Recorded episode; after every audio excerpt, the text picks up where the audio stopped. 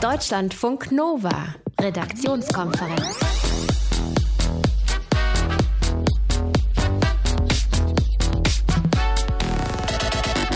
Ihr braucht unbedingt bessere Luft in Deutschlands Großstädten sagt die EU-Kommission. Und sie droht, die Bundesrepublik vor dem Europäischen Gerichtshof zu verklagen, wenn zum Beispiel die Feinstaubwerte nicht so langsam mal runtergehen hier bei uns. Eine neue Idee in der Politik, in der deutschen Politik, jetzt. Verena von Keitz, nämlich? Öffentlicher Nahverkehr für Umme tatsächlich kein Ticket mehr ziehen, oder was? Das wäre schön, ne? nicht mehr schwarz fahren. Ja, das so ist auf jeden Fall eine Idee, mit dieser Maßnahme sozusagen die Leute wirklich vom Auto in die Bahnen und in die Busse zu bringen und damit die Luft besser zu machen. Darüber sprechen wir beide jetzt gleich. Außerdem Thema hier bei uns, es gibt eine neue Methode, um den genauen Todeszeitpunkt zum Beispiel in der Kriminalistik zu bestimmen. Da geht es um Gene in unserem Körper, die nach dem Tod noch aktiv sind. Und je nach Stadium ihrer Aktivität weiß dann der Forensiker, wie lange der Mensch schon tot ist. Das soll uns Marc Bennecke, unser Chefforensiker, gleich genauer einschätzen. Am Mikrofon Ralf Günther. Deutschlandfunk Nova. Tja, in die Straßenbahn einsteigen, dann kein Ticket kaufen, auch vorher kein Ticket kaufen, keine Monatskarte haben, kein Jobticket haben und trotzdem dabei nicht schwarz fahren. Das ginge, wenn der öffentliche Personennahverkehr umsonst wäre. Hier bei uns in Deutschland also so ganz umsonst natürlich nicht, kostet ja immerhin irgendwie dann doch Steuergelder, aber ohne Tickets, das meinen wir. Das ginge schon und das klingt natürlich auch schön und soll tatsächlich in fünf deutschen Städten Realität werden. Unser Land will mit dieser Idee nämlich verhindern, dass wir von der EU-Kommission vor dem Europäischen Gerichtshof verklagt werden, wegen zu schlechter Luft in Deutschland. Verena von Keitz, du hast dir das Ganze angeguckt. Von wem kommt diese Idee? Dahinter stehen Umweltministerin Barbara Hendricks, Verkehrsminister Christian Schmidt und Kanzleramtschef Peter Altmaier. Die haben nämlich gerade einen Brief aufgesetzt an den Umweltkommissar in der EU, in dem sie beschreiben, wie sie die Luftqualität in deutschen Städten stärker verbessern wollen, vor allem was die Stickoxide angeht, diese umstrittenen. Und eine Maßnahme, die Sie erwähnen, ist eben der Gratisnahverkehr. Weil die Menschen dann eben vom Auto umsteigen auf Bus und Bahn. Das ist der Plan. Diese Maßnahme soll dafür sorgen, dass eben die Leute ihr Auto stehen lassen. Zusätzlich schlagen die Politiker auch andere Maßnahmen vor, zum Beispiel, dass für Schwerlastverkehr sogenannte Niedrigemissionszonen eingeführt werden sollen. Das gibt es zum Beispiel schon in London. Da müssen sich alle Fahrzeuge, die in diese Kategorie fallen, registrieren und nachweisen, nachweisen, dass sie bestimmte Abgasauflagen einhalten. Und wenn nicht, dann müssen sie pro Tag wirklich sehr hohe Summen zahlen. Das ist auch noch eine Maßnahme, die angesprochen wird. Und dann wird auch das Thema Fahrverbot thematisiert. Die sollen möglich sein, aber nur in einzelnen Straßen. Und um sicherzugehen, dass diese Maßnahmen auch den gewünschten Effekt bringen, werden sie in fünf deutschen Städten getestet. Das sind konkret Bonn, mhm. Essen, Bonn, Essen, Reutlingen, Aha, okay. Reutlingen steht wohl auch in diesem Ranking von Stickoxiden ziemlich weit oben. Mhm. Herrenberg, das ist ein Ort in Baden-Württemberg, kenne ich jetzt persönlich Kenn nicht. Kenne ich, ja. Kennst du? Ja, ja. Ist da viel Verkehr? Weiß ich ehrlich gesagt nicht. Und, und, Mannheim gehört auch noch dazu. Okay, da habe ich lange gearbeitet. Okay, da gibt es dann demnächst also tatsächlich äh, ÖPNV ohne Ticket ziehen dann. Genau. Wie das jetzt konkret laufen soll, das ist im Moment noch nicht ganz klar. Unklar ist auch, ob diese Maßnahme wirklich den gewünschten Effekt hat, dass wirklich Autofahrer umsteigen. In Templin in Brandenburg gab es das mal in den 1990er Jahren. So alle durften umsonst Bus fahren. Umgestiegen, das hat man dann später gemerkt, sind aber vor allem Radfahrer und Fußgänger und nicht unbedingt die Autofahrer. Und insgesamt wurde es dann auch zu teuer. Deswegen müssen die Fahrgäste in Templin seit 2003 wieder bezahlen fürs Ticket. Aber es gibt auch andere Vorbilder. Also es gibt ein paar europäische Städte mit freiem ÖPNV. Ja, äh, sehr bekannt äh, ist da Tallinn, die Hauptstadt von Estland. Äh, rund 400.000 Einwohner. Da ist seit 2013 der Nahverkehr für umsonst, allerdings nur für die gemeldeten Einwohner. Also Touristen müssen trotzdem noch zahlen. Mhm. Und auch hier zeigt sich, dass zwar durchaus mehr Leute wirklich mit dem öffentlichen Nahverkehr fahren, aber diese Umsteiger sind nur zu einem kleineren Teil Autofahrer und vor allem sind es Fußgänger, die dann nicht mehr zu Fuß gehen, sondern mit okay. dem Bus fahren. Und die Frage ist natürlich auch, woher kommt das ganze Geld, damit niemand mehr Tickets bezahlen muss? Ja, das ist auch ein sehr wichtiger Punkt. Aus genau diesem Grund sind schon viele dieser Projekte wieder eingestellt worden. Und auch der Verband der Verkehrsunternehmen hat sich kritisch zu der Maßnahme jetzt geäußert, weil die Verkehrsbetriebe in Deutschland zur Hälfte aus Ticketverkäufen finanziert würden. Das sind rund 12 Milliarden Euro pro Jahr und die müsste natürlich auch irgendwo herholen. Mhm. Und auch der Verkehrsclub Deutschland, der sich ja sehr einsetzt für eine Verkehrswende weg vom Auto, sieht so einen Umsonst-Nahverkehr, der dann durch Steuergelder zwangsläufig finanziert wird, auch skeptisch und sagt, also bessere Ergebnisse würde es bringen, das Geld, mit dem du eigentlich Ticket der Kunden finanzieren wollen würdest, eher in die Infrastruktur und in die bessere Taktung des Nahverkehrs zu stecken. Aber bringt das denn die Leute zum Umsteigen tatsächlich? Naja, also es gibt da durchaus schon gute Beispiele, wenn du es richtig angehst und auch vor allem natürlich, wenn die Bahn eine schnelle und angenehme Alternative ist zum Auto. Das zeigt sich an einigen Beispielen von Regionalbahnen, die offensichtlich viel richtig machen. Zum Beispiel die Regiobahn, die durch den Düsseldorfer Speckgürtel fährt.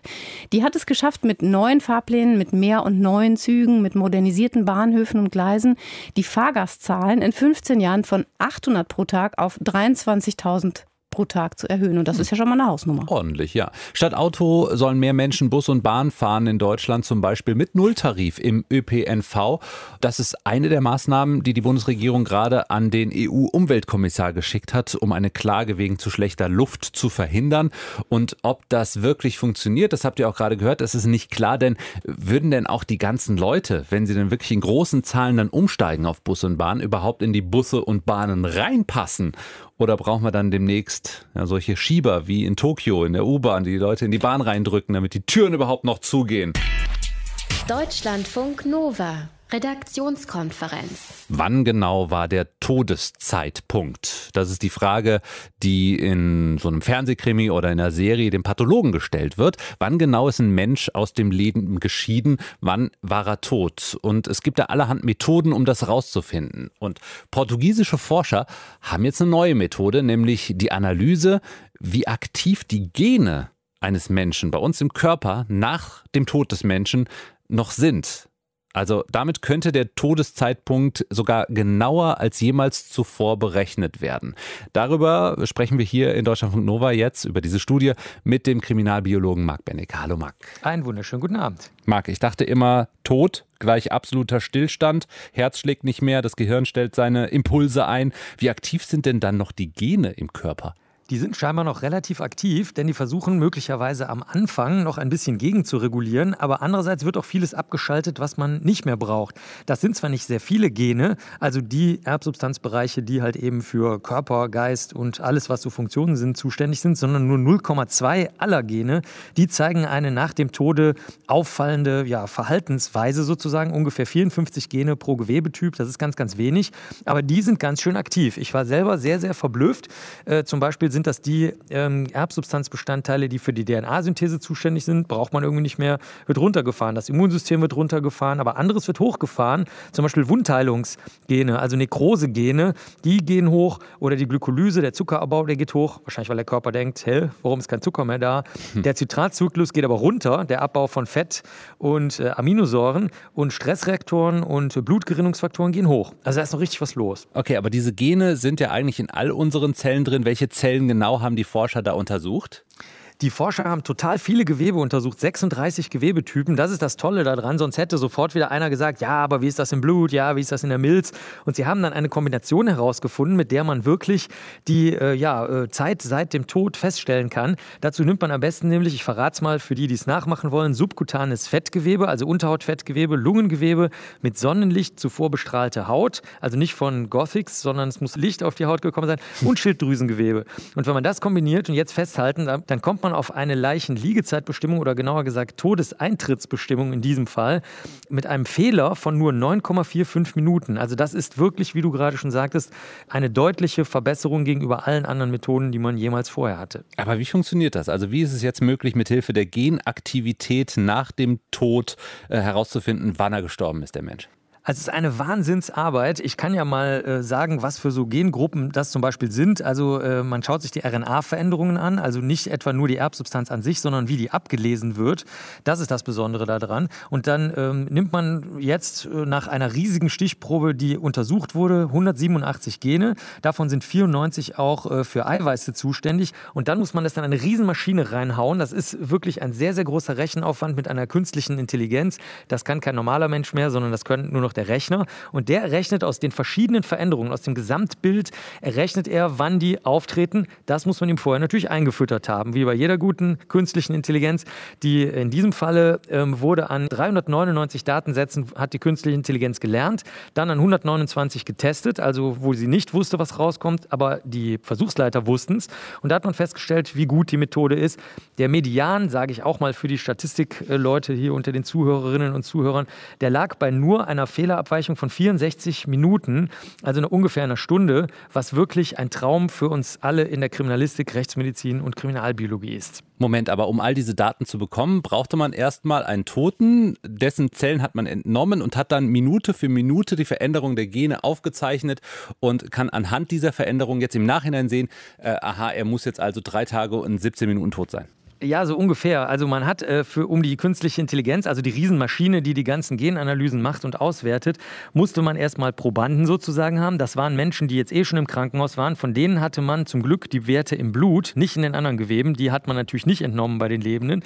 Äh, hat man äh, diese Werte verglichen mit denen nach dem Tod. Und als Todeszeitpunkt galt dann für alle, egal ob man die Werte vorher hatte oder nicht, oder ob man das Gewebe vorher hatte oder nicht, immer die Zeit seit dem Stillstehen des Kreislaufes bis zum Fixieren des Gewebes, was für uns eine ganz nützliche Sache ist, denn dann brauchen wir uns nicht darüber streiten, ob derjenige nur in Anführungsstrichen Gehirntod oder wirklich Herztod ist, sondern die Einigung ist hier, dass man sagt, es muss der Kreislauf stillgestanden haben und basta. Und nachdem man das jetzt einmal hat und getestet hat, kann man es jetzt auch für jeden neuen mhm. Toten machen. Da muss man das Gewebe sehr, sehr schnell in die Fixierung bringen, also dass es sich nicht weiter zersetzt und dann eben in die Riesenmaschine schmeißen und die könnte es einem, wenn dann mal so viel Geld mal dafür ausgegeben würde, fast auf auf 9,45 Minuten genau sagen, wann der Kreislauf stillgestanden hat. Hm. Und was sagst du? Also ist diese Genanalyse tatsächlich präziser als alle bisherigen Methoden?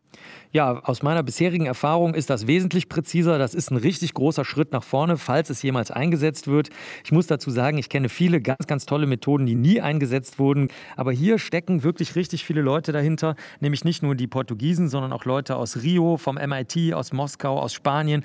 Und manchmal, manchmal schafft es eine Methode ja doch in die Forensik. Und diese hier, die hat das Potenzial dazu. Ich fände es jedenfalls sehr, sehr schön, wenn ich das noch im Routineeinsatz erleben würde, weil es dann vor Gericht und bei der Polizei und bei Zeugenbefragungen echt wesentlich weniger Theater gibt. Kriminalbiologe Marc Bennecke in Deutschlandfunk Nova über Genveränderungen, auch noch über den Tod hinaus. Mit deren Analyse kann sich der Todeszeitpunkt dann bestimmen lassen. Deutschlandfunk Nova Redaktionskonferenz. Wer hier bei uns in Deutschland seine Tags an irgendwelche Häuserwände sprüht oder an Waggons der Deutschen Bahn, der hat Glück, wenn er nicht erwischt wird. Ne? Und manchmal kommt dann einfach der Hausmeister oder der Reinigungsdienst und macht die Schmierereien einfach wieder weg.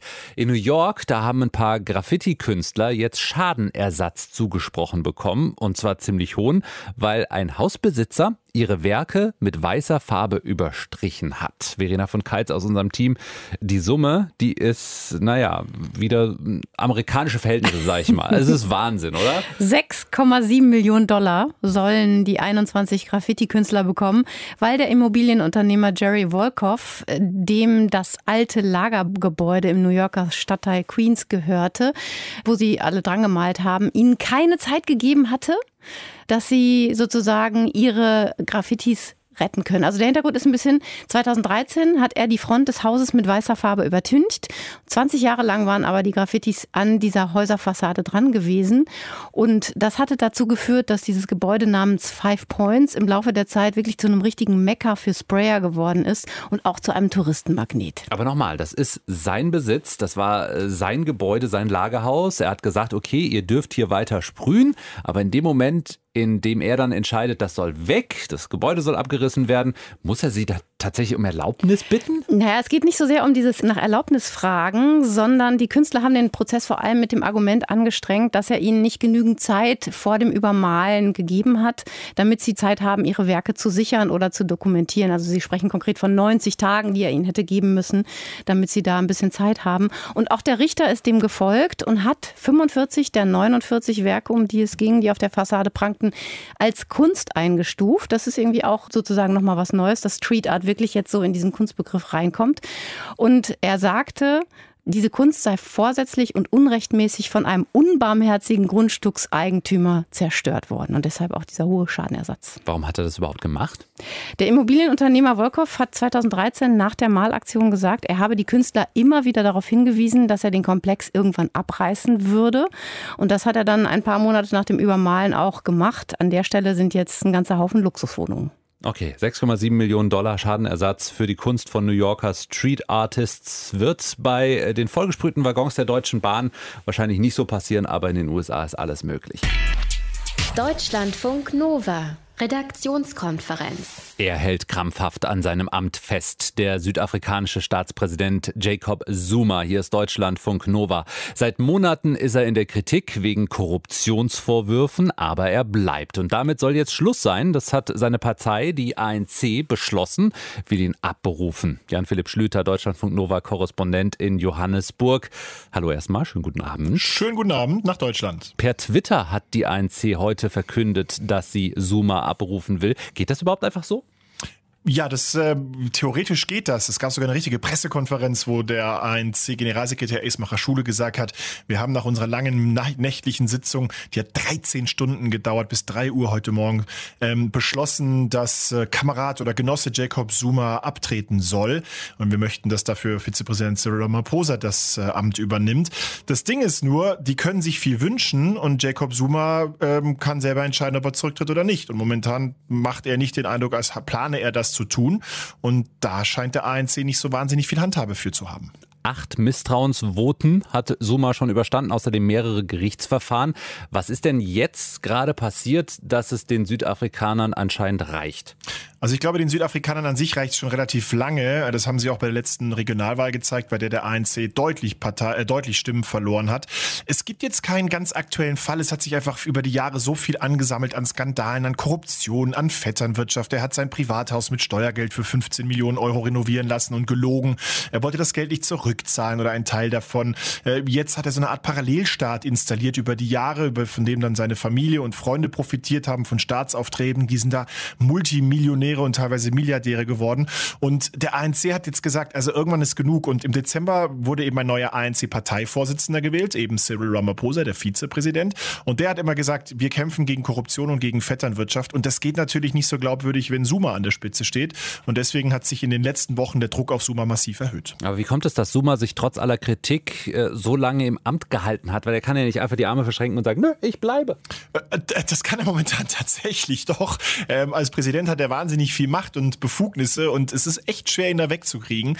Ähm, es würde eventuell über ein, ein Misstrauensvotum im Parlament gehen, aber da müsste der ANC mit der Opposition zusammenstimmen. Und ob sie das tun, das ist die große Frage. Mhm. Ja, also Suma hat einfach über die Jahre ein enges Netz an Verbündeten geknüpft. Ganz viele Menschen auf ganz wichtige Positionen gesetzt, die nur da sitzen, nicht weil sie was können. Im Gegenteil, die sitzen nur da, weil er sie da hingesetzt hat. Die haben also alles zu verlieren, so wie er auch. Deswegen haben sie ihn immer unterstützt, weil sie wussten, wenn es ihm gut geht, geht es mir auch gut. Wenn er weg ist, bin ich auch weg. Und äh, dieses System hat er wirklich perfektioniert über die Jahre und deswegen hat er sich so lange da oben halten können. Okay, jetzt äh, spinnen wir mal rum und sagen, Suma ist weg demnächst. Wer kann, wer soll das Land dann aus der Krise führen?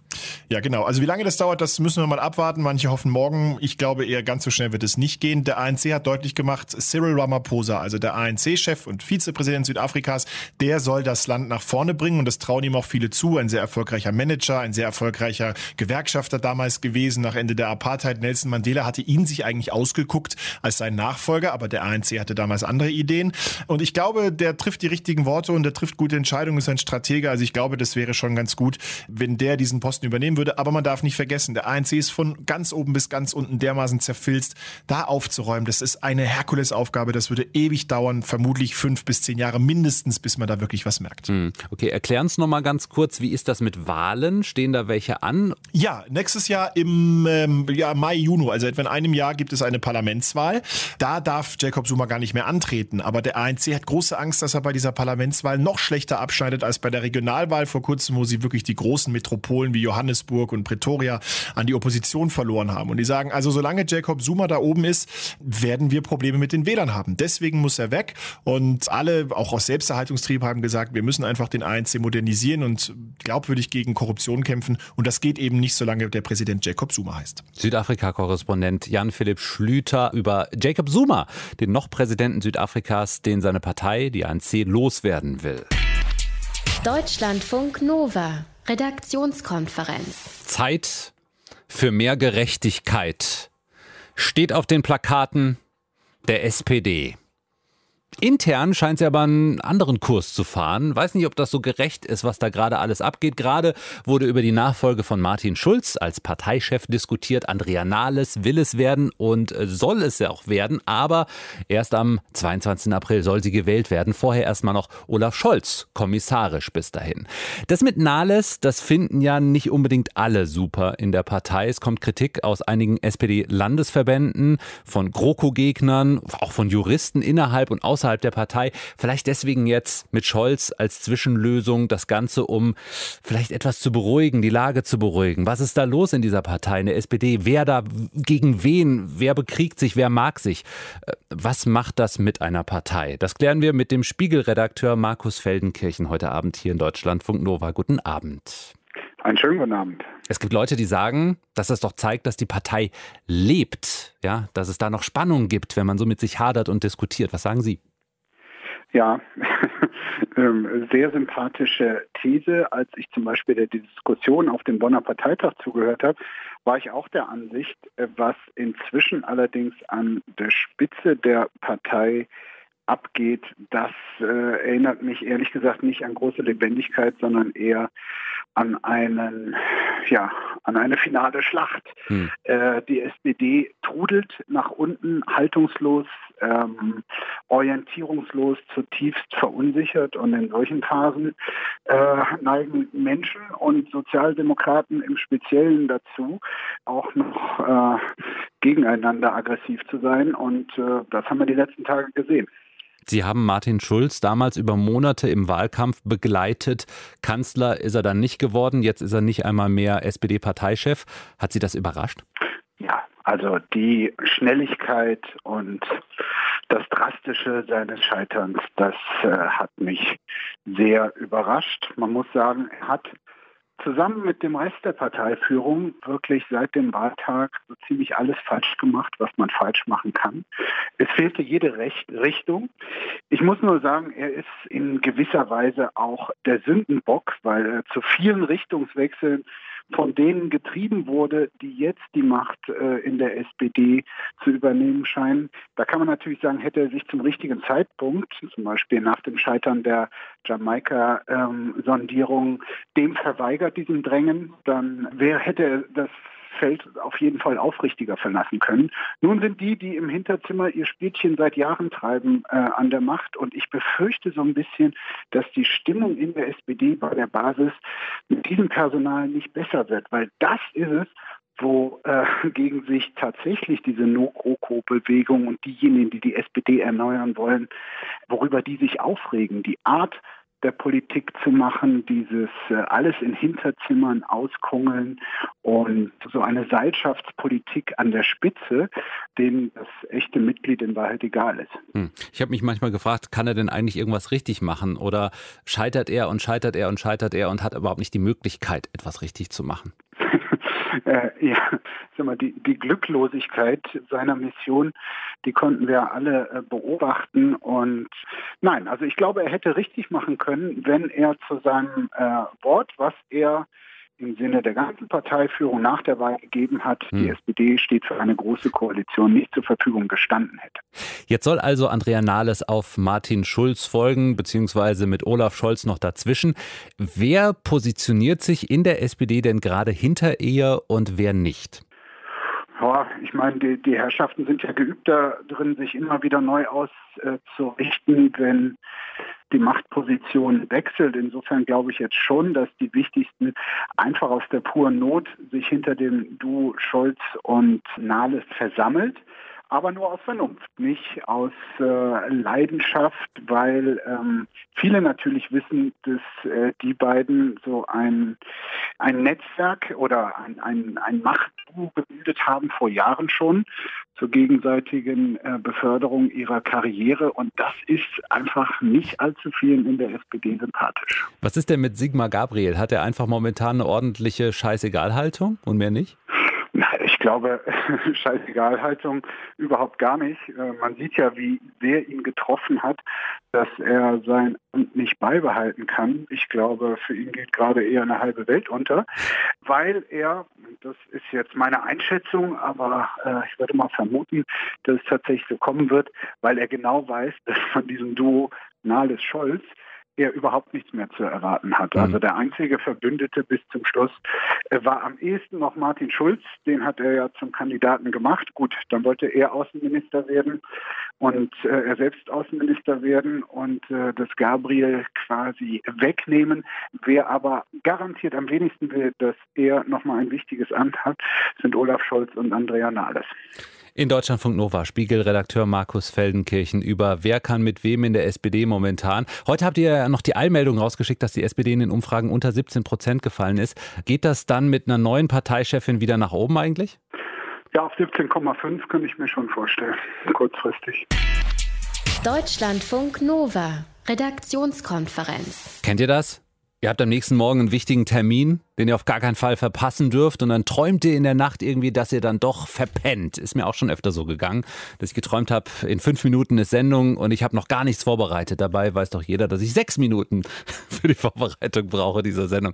Außerdem ähm, hört natürlich immer der Chef zu, wenn man besonders schlecht vorbereitet hat. Das ist dann dieser Albtraum und dann klingelt im nächsten Moment pünktlich der Wecker und alles ist okay. Es gibt aber Leute, denen genau das passiert und einer davon hat trotzdem gerade noch eine Goldmedaille gewonnen. Der hat verschlafen und ist am Ende der Sieger, Verena von Keitz. Ne? Ja, es geht um Red Gerard. Er ist 17 Jahre alt und hat am Sonntag äh, die erste US-Goldmedaille geholt. Und zwar im Snowboarden in der Kategorie Slopestyle. Die ist dieses Jahr zum ersten Mal bei den Olympischen Spielen dabei. Da fährst du einen Parcours mit Hindernissen und Hügeln und machst da so Tricks wie beim Skaten und beim BMX-Fahren. Aber seine Nacht und sein Morgen vor seinem genialen Wettkampf war wohl wirklich wie einer dieser Albträume. Er hat verpennt. Ja, er hatte nämlich abends eine Netflix-Serie geguckt, also sich einen gemütlichen Abend gemacht und dann so ein bisschen noch vor die Glotze und war dann dabei eingeschlafen und mhm. hatte sich den Wecker nicht gestellt. Mhm. Und am nächsten Morgen hätte er eigentlich um 6 Uhr aufstehen wollen und erst sein Teamkollege hat ihn um 20 nach 6 aus dem Tiefschlaf geholt. Und dann ging es noch so weiter, auch wieder wie in einem dieser Träume. Er konnte seine Skijacke nicht finden. Oh nein. gesucht. Die musste ihm dann seinem Freund auch noch leihen. Das ist äh, Horror. Ich kenne das auch aus meinen Träumen, dass ich äh, manchmal träume, dass ich äh, meine Klamotten nicht habe und nicht finde. Und ich habe dann nur Aber so ein man Unterhemd. sie nicht anzuziehen. Ja, oder ich so. habe dann nur ein Unterhemd, mit dem muss ich alles bedecken. Genau. oh Gott, oh Gott. äh, naja, und mit dieser Vorgeschichte kommt er dann zum Wettkampf und fährt eine super Performance und wird dann Sieger. Und als er das dann merkt, dass er Sieger geworden ist und gewonnen hat, dann entfährt ihm auch noch so ein Holy Shit. Das hat dann sogar das amerikanische Fernsehen gesendet, weil die nicht so schnell waren mit einem Piepton darüber. Und dafür wird er bei Twitter jetzt auch noch gefeiert. Der Typ ist uns absolut sympathisch. Red heißt er mit Vornamen. Ja, Red. Cooler Vorname. Red, rot. Goldmedaille im Snowboarden, obwohl er verschlafen hat, nachdem er eingeschlafen ist beim Seriengucken. Das könnte mir nicht passieren. Also wenn der Fernseher läuft, da schlafe ich nicht Da schläfst du nicht ein? Deutschlandfunk Nova. Redaktionskonferenz. Es ist kalt, es ist windig, du kämpfst dich beim Langlauf bis zum Schießstand durch. Wichtig ist, dass du warme Hände zum Schießen hast und du behältst dann die ruhige Hand und gewinnst Gold. Und danach? Es ist einfach ein anderes Programm nach so einem Olympiasieg wie, wie bei einem Weltcuprennen, das, das habe ich auch gemerkt. Und es wäre aber einfach auch nicht gegangen. Also ich war, ich war körperlich schon, schon echt kaputt. Ja, kaputt. Olympionikin Laura Dahlmeier aus Garmisch-Partenkirchen. Gestern hat sie ihre zweite Goldmedaille bei den Spielen in Pyeongchang geholt und musste danach einen TV-Termin dann direkt absagen, damit sie regenerieren kann. Sie sagt, Tee mit Kohlenhydraten, also mit Zucker, hilft da ganz besonders beim Regenerieren. Sportmedizinerin Christine Graf von der Sporthochschule Köln kennt sich mit der Regeneration des Körpers bei Sportlern aus. Frau Graf, wie kann es denn sein, dass eine Spitzensportlerin wie Laura Dahlmeier schon nach dem zweiten Wettkampf sagt, sie wäre körperlich schon echt völlig kaputt? Ich meine, im Vergleich zu uns vielleicht Normalsterblichen sind Spitzensportler natürlich sensationell belastbar. Aber Olympische Spiele sind natürlich nochmal eine unglaubliche Herausforderung für den Körper. Ich meine, die hat schon zweimal Gold gewonnen. Das heißt, die hat ihren Körper massiv gefordert und hat dann natürlich Umgebungsbedingungen, die nochmal oben draufschlagen. Und sie möchte ja noch mehr Goldmedaillen gewinnen. Das heißt also, sie sagt lieber jetzt, sie ist nicht so ganz so fit und sorgt für eine ordentliche Regeneration, damit sie dann auch in der Höchstleistung weitermachen kann. Okay, die Umgebungsbedingungen, das Wetter, der Wind, spielt da die Kälte eine besondere Rolle? Also müssen Sportlerinnen, Sportler bei den niedrigen Temperaturen noch mehr Kraft, noch mehr Energie aufwenden, um die Topleistungen erzielen zu können? Ja, so eine Kälteexposition ist wahnsinnig anstrengend für den Körper. Das heißt, ähm, gerade im Bereich Biathlon, die ja auch ähm, so eine Ausdauerleistungsfähigkeit mit sich bringen müssen, die über eine gewisse Zeit geht. Da muss der Körper schon mit immenser Hochleistung dafür sorgen, dass die Muskeln warm bleiben und die Energie bereitgestellt wird. Das muss man sich so in etwa vorstellen. Und dann braucht man ja immer noch genug Energie, um dann auch schießen zu können. Also auch das wirkt sich nochmal aus. Und äh, aktuell sind die Wettertemperaturen vor allen Dingen durch diesen eisigen Wind, der das ja fast nochmal gefühlt doppelt so kalt macht, äh, wirklich eine immense Herausforderung. Kann man seinen Energiespeicher überhaupt innerhalb von nur zwei Tagen wieder komplett auffüllen, wenn man sich so verausgaben muss, um Gold zu gewinnen? Ja, kann man. kann man. Also die Frage ist halt, was ist genau Regeneration und wie viel Zeit hat man dafür? Aber die Idee, ähm, so zuckerangereicherten Tee zu trinken, ist schon sehr, sehr gut. Das ist auch ähm, relativ gut untersucht inzwischen im Bereich der ähm, Sporternährung. Das ist im Grunde genommen siebenprozentige Zuckerlösung, die man da trinkt. Und ähm, das heißt im Grunde genommen, das Ziel ist dahinter dann die Benzinspeicher, die Glykogenspeicher schneller wieder aufzufüllen. Meistens wird dann in der Regeneration noch mit ein bisschen Eiweiß kombiniert. Und auf diese Art und Weise ist einfach das Benzin für Höchstleistung wieder da und die Muskulatur regeneriert sich tatsächlich schneller. Und das ist natürlich eine wichtige Voraussetzung für das nächste Gewinnen. Wie oft mache ich das dann mit dem Zuckertee? Also eigentlich ähm, empfiehlt man, dass man eine Viertelstunde vor, ähm, vor so einem Belastungsbeginn das schon mal trinkt. Dann hat man nämlich auch die Glykogenreserven hochgefahren oder den Zucker für die Höchstleistung da. Und dann gibt es so Fenster direkt äh, die erste halbe Stunde nach Maximalbelastung oder nach eben so einem intensiven Lauf und dann äh, ruhig die nächsten zwei, drei, vier ähm, Stunden eben auch weiterhin und gerne auch als warmen Kakao. Dann hat man nämlich nochmal die, ähm, die Eiweißzufuhr auch noch. Aber was Besonderes ist das ja nicht, ne? Tee mit Zucker. Das klingt nach, wir wenden uns ab vom Doping, wir gehen zurück zu den Hausmittelchen. Ja, also es wäre ganz wünschenswert, wenn, äh, wenn einfach mal die Idee, Hausmittelchen sind wirklich richtig gut, ähm, ein bisschen mehr, mehr äh, hervorkommen wird. Ich bin absoluter Doping-Gegner. Aber diese Idee mit Sporternährung, die Leistungsfähigkeit zu unterstützen, die ist schon wirklich sehr, sehr gut untersucht und wird leider so ein Stück weit auch im Training vergessen. Also man achtet immer sehr auf die Trainingsart, man achtet aufs Material, aber wie man sich ernährt, ist eigentlich das wichtigste weitere Standbein. Gibt es sonst noch irgendwelche Tipps für die Regeneration? Also was für Maßnahmen können die Spitzensportler da noch einleiten? Zu Hause aufs Sofa setzen, Netflix an? Ja, beispielsweise. Also auch, auch wenn das schade ist für uns als Zuschauer, ist es sicherlich sinnvoll, wenn, wenn Fernsehinterviews dann nochmal abge, abgesagt werden und dieser Stresslevel, der sowieso schon sehr, sehr hoch während Olympia ist, dann noch ein Stück weit wieder runtergefahren werden kann. Also man kann hier nur die Daumen drücken und wünschen, bitte, bitte erhol dich, Mädchen. Das tun wir. Wie regenerieren wir eigentlich richtig nach dem Sport? Das lernen wir am besten von Spitzensportlerinnen wie Laura Dahlmeier mit Tee und Zucker und Ruhe sagt auch Sportmedizinerin Christine Graf von der Sporthochschule Köln. Deutschlandfunk Nova. Redaktionskonferenz. Wie heißt es eigentlich? Heißt es Colorado oder Colorado? Colorado. Colorado, würde ich nämlich würde auch ich sagen. Also ja. jetzt intuitiv. Und Colorado ist weit, weit weg von äh, den beiden Ozeanen auf beiden Seiten der USA. Das ist ja dieses, dieses sehr rechteckige, äh, dieser sehr rechteckige Bundesstaat in den USA, eigentlich mittendrin, hat rechte Winkel und äh, hat was rausgefunden über den Meeresspiegel. Und die sind wahrscheinlich sehr froh, dass sie weit weg sind vom Meer. Jetzt in unserem Best-of-Wissensnachrichten. Ich habe übrigens gerade in der Aussprachedatenbank, die uns hier zur Verfügung steht, äh, okay. nachgeguckt und da steht beides drin. Colorado und Colorado. Das, ist, das gibt's doch gar nicht. Deutschlandfunk Nova. Wissensnachrichten. Der Meeresspiegel steigt wesentlich schneller an als erwartet. Das haben Satellitenmessungen von Forschern der Universität Colorado ergeben. Demnach könnte er im Jahr 2100 mehr als doppelt so hoch liegen wie bisher gedacht. Nachzulesen ist die Studie dazu im Fachblatt PNAS. Darin gehen die Forscher davon aus, dass der Meeresspiegel künftig jedes Jahr ein bisschen mehr steigen wird. In Zahlen nicht mehr wie etwa 1993 um durchschnittlich drei, sondern im Jahr 2100 um 10 mm pro Jahr. Vorausgesetzt, die gemessene Veränderungsrate der vergangenen 25 Jahren setzt sich in die Zukunft fort. Für die Küsten hätte das dramatische Folgen. Die Pegelstände lägen hier im Bezugsjahr 2100 durchschnittlich um 65 cm höher als 2005. Das ist mehr als doppelt so viel wie bisher gedacht. Verantwortlich für den Anstieg des Meeresspiegels ist nach Erkenntnissen der Forscher zum einen, dass die Eisschilde an den Polen schmelzen, zum anderen die Tatsache, dass sich das Wasser ausdehnt, wenn es wärmer wird.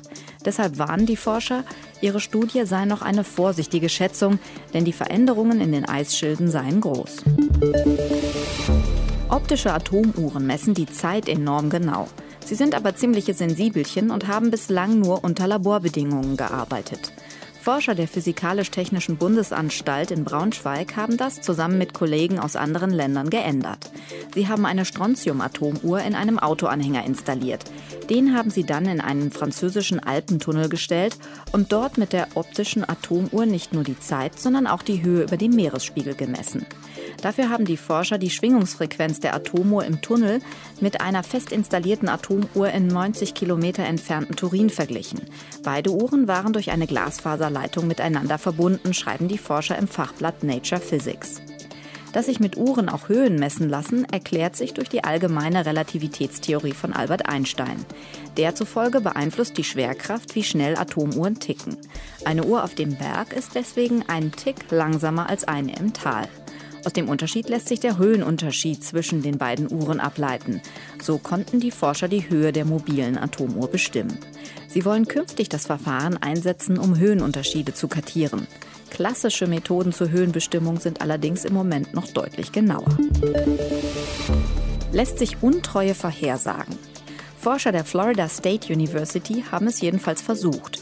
Und zwar mit Hilfe von rund 230 frisch verheirateten Paaren, die sie dreieinhalb Jahre lang regelmäßig befragt haben. Dabei fanden sich bei den Paaren folgende Tendenzen. Jüngere und diejenigen, die mit ihrer Beziehung unzufrieden waren, gingen eher fremd. Aber offenbar auch diejenigen, die mit dem Sex in ihrer Ehe zufrieden waren. Die Forscher haben außerdem untersucht, wie die Studienteilnehmer Bilder von attraktiven Männern bzw. Frauen bewerten. Ergebnis? Diejenigen, die die Bilder als weniger attraktiv bewerteten, waren tendenziell eher treu. Das galt auch für diejenigen, die die Fotos weniger lang angesehen haben.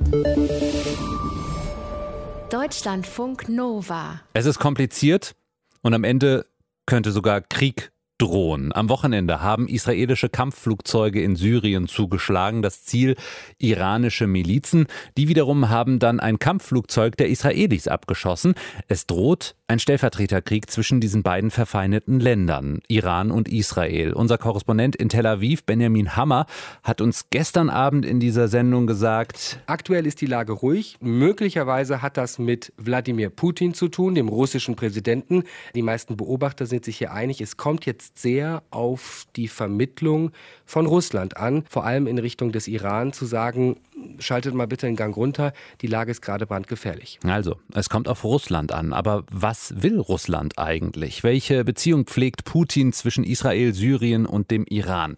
Das klären wir jetzt mit unserem Korrespondenten in Moskau, äh, Tilko Gries. Ähm, Tilko, es droht Krieg. Sollte Russland nicht vermitteln? Glaubst du, Putin will diese Rolle des Vermittlers gerne übernehmen? Er hat sie schon übernommen. Also am Samstag ist bekannt geworden, hat er telefoniert mit dem israelischen Regierungschef Benjamin Netanyahu und gestern mit äh, Donald Trump in den USA, also sozusagen wesentlichen Spielern. Nicht bekannt ist, ob er auch mit dem, den iranischen Machthabern telefoniert hat. Ich kann mir aber vorstellen, dass es da auch mindestens zwischen dem Außenministerium hier in Moskau und dem in Teheran auch Kontakte äh, gibt und, und gegeben hat. Ähm, Russlands Kernstrategie für Syrien ist ja, dass das Land irgendwie zu befrieden nach eigenen Vorgaben. Dabei soll Assad oder ein kremltreuer Herrscher an der Macht bleiben. Aber Russland, Russlands Interesse ist es äh, außerdem, ein, ein Gleichgewicht zu finden zwischen den anderen Interessenten in dieser Region. Ja, Russland stellt vielleicht jetzt in diesen Tagen auch fest, wie schwierig dieses Geflecht ist, in das es sich dort hineinbegeben hat. Wie sind denn die Verbindungen zwischen Russland und Israel? In den Medien wird ja vermutet, dass die israelischen Luftangriffe mit Russland irgendwie abgestimmt sein äh, könnten. Äh, was glaubst du? Das glaube ich auch. Die Luftherrschaft in Syrien hat Russland äh, de facto, äh, jedenfalls im zentralen Teil und im westlichen Teil. Ich glaube, wenn die Israelis dort fliegen und nicht angegriffen werden, dann äh, wissen die Syrer Bescheid, dann wissen die Russen Bescheid. Und das ist auch früher schon vorgekommen. Das ist nicht der erste Angriff der israelischen Luftwaffe auf Einheiten der syrischen Armee gewesen oder auch auf Einheiten der iranischen Armee, die auch am Boden dort präsent ist ist oder auf die Hisbollah, die Verbündeten des Iran. Also wenn ich sage, da passiert nichts ohne, die, ohne das russische Einverständnis, dann kann das aber auch heißen, dass hier oder da vielleicht Teile der syrischen Armee auch einmal äh, ein eigenes Ding drehen und ohne die russische äh, Erlaubnis Dinge tun, nämlich zum Beispiel diesen israelischen Jet abzuschießen, so wie es geschehen ist. Und das war ja die Ursache dafür, dass wir jetzt ähm, an den Rand eines neuen Konflikts geraten sind. Hm. Die Verstrickungen, äh, gehen wir da mal weiter ins Detail. Also Russland hat seit jeher eigentlich einen ganz guten Kontakt zum Iran. Welchen Austausch gibt es zwischen diesen Ländern momentan? Es gibt einen intensiven Austausch zum Beispiel, was den Waffenhandel betrifft. Russland exportiert Waffen in den Iran. Russland will auch exportieren ähm, Brennstoff für Kernreaktoren in den Iran, wenn es beim Atomabkommen bleibt. Übrigens, ein Blick auf die Karte ist auch ganz interessant. Russland und der Iran sind fast Nachbarn, fast. Es liegen einige hundert Kilometer äh, zwischen ihnen im Kaukasus. Das ist Aserbaidschan, aber äh, das ist ein relativ kleines Land. Und ansonsten hätte man, wenn das nicht da wäre, sozusagen hätte man fast eine gemeinsame Grenze. Und etwas weiter östlich grenzt Iran an Turkmenistan und Turkmenistan ist Teil der früheren Sowjetunion und damit direkt im Einflussbereich von Moskau. Ja, Russland muss sich jetzt ein bisschen entscheiden zwischen Israel auf der einen Seite und Iran auf der anderen Seite. Das gibt da schon auch Interessen, die nicht unter einen Hut zu bekommen sind. Da kann man sich anstrengen, wie man will. Die bleiben immer gegensätzlich. Wie Russland das genau lösen will, das äh, hat Moskau noch nicht richtig verraten. Das heißt, du hast auch keine Vermutung, wie sich Putin die Zukunft im Nahen Osten genau vorstellt. Also die russische Führung will schon vermitteln, dass sie Frieden schaffen kann, dass sie nicht nur Bomben werfen kann, dass sie sondern auch Frieden schaffen kann. Das wird in Syrien ein gewaltiges Kunststück. Wie es genau gehen soll, Ralf, da hast du recht, da habe ich keine genaue Vorstellung, wie das gehen soll. Aber de facto, es gibt außer Russland auch keinen anderen Vermittler mehr. Die Vereinigten Staaten haben sich in den vergangenen Jahren immer zurückgehalten. Sie sind raus, die gucken sich das nur noch an. Sie sind nicht mehr direkt beteiligt. Es läuft auf Moskau hinaus und auf Moskau Moskaus strategisches Geschick. Im Sinne der Menschen, die in Syrien leben, kann man nur hoffen, dass Moskau genügend strategisches Geschick hat, um zwischen diesen vielen und sich widersprechenden Interessen, wir haben jetzt ein paar davon besprochen, zu vermitteln.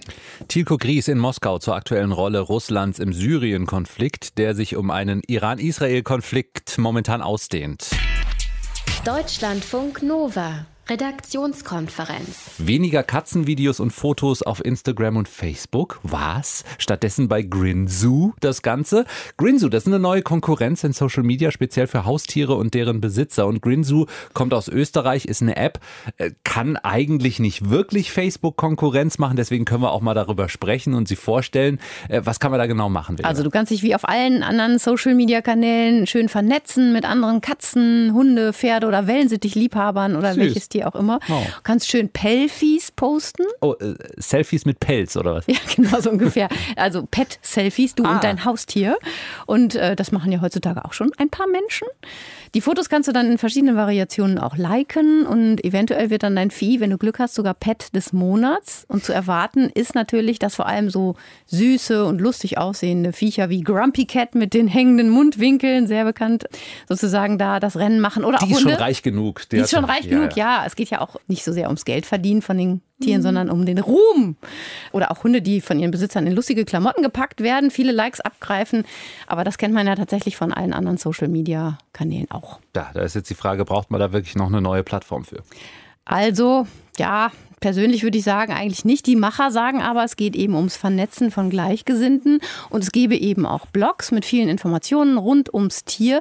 Ich habe mir das jetzt mal als Hundebesitzerin interessehalber angeguckt, einen aktuellen Eintrag vom 5. Februar, Thema, welches ist der klügste Hund? Da machen sie dann ein Ranking und teilen Hunderassen ein nach Gehorsamklassen. Mhm. Zum Beispiel die erste Gehorsamsklasse, da stehen zehn Hunderassen drin und da heißt es dann, die Anführer der gehorsamsten Hunderassen lernen in ein neues Kommando in weniger als fünf Wiederholungen und gehorchen dem Hundebesitzer in mindestens 95 Prozent der Zeit. Mhm. Da, es geht dann so weiter, dieses Ranking. Dann wird die Prozentzahl immer ein bisschen geringer und es werden mehr Wiederholungen.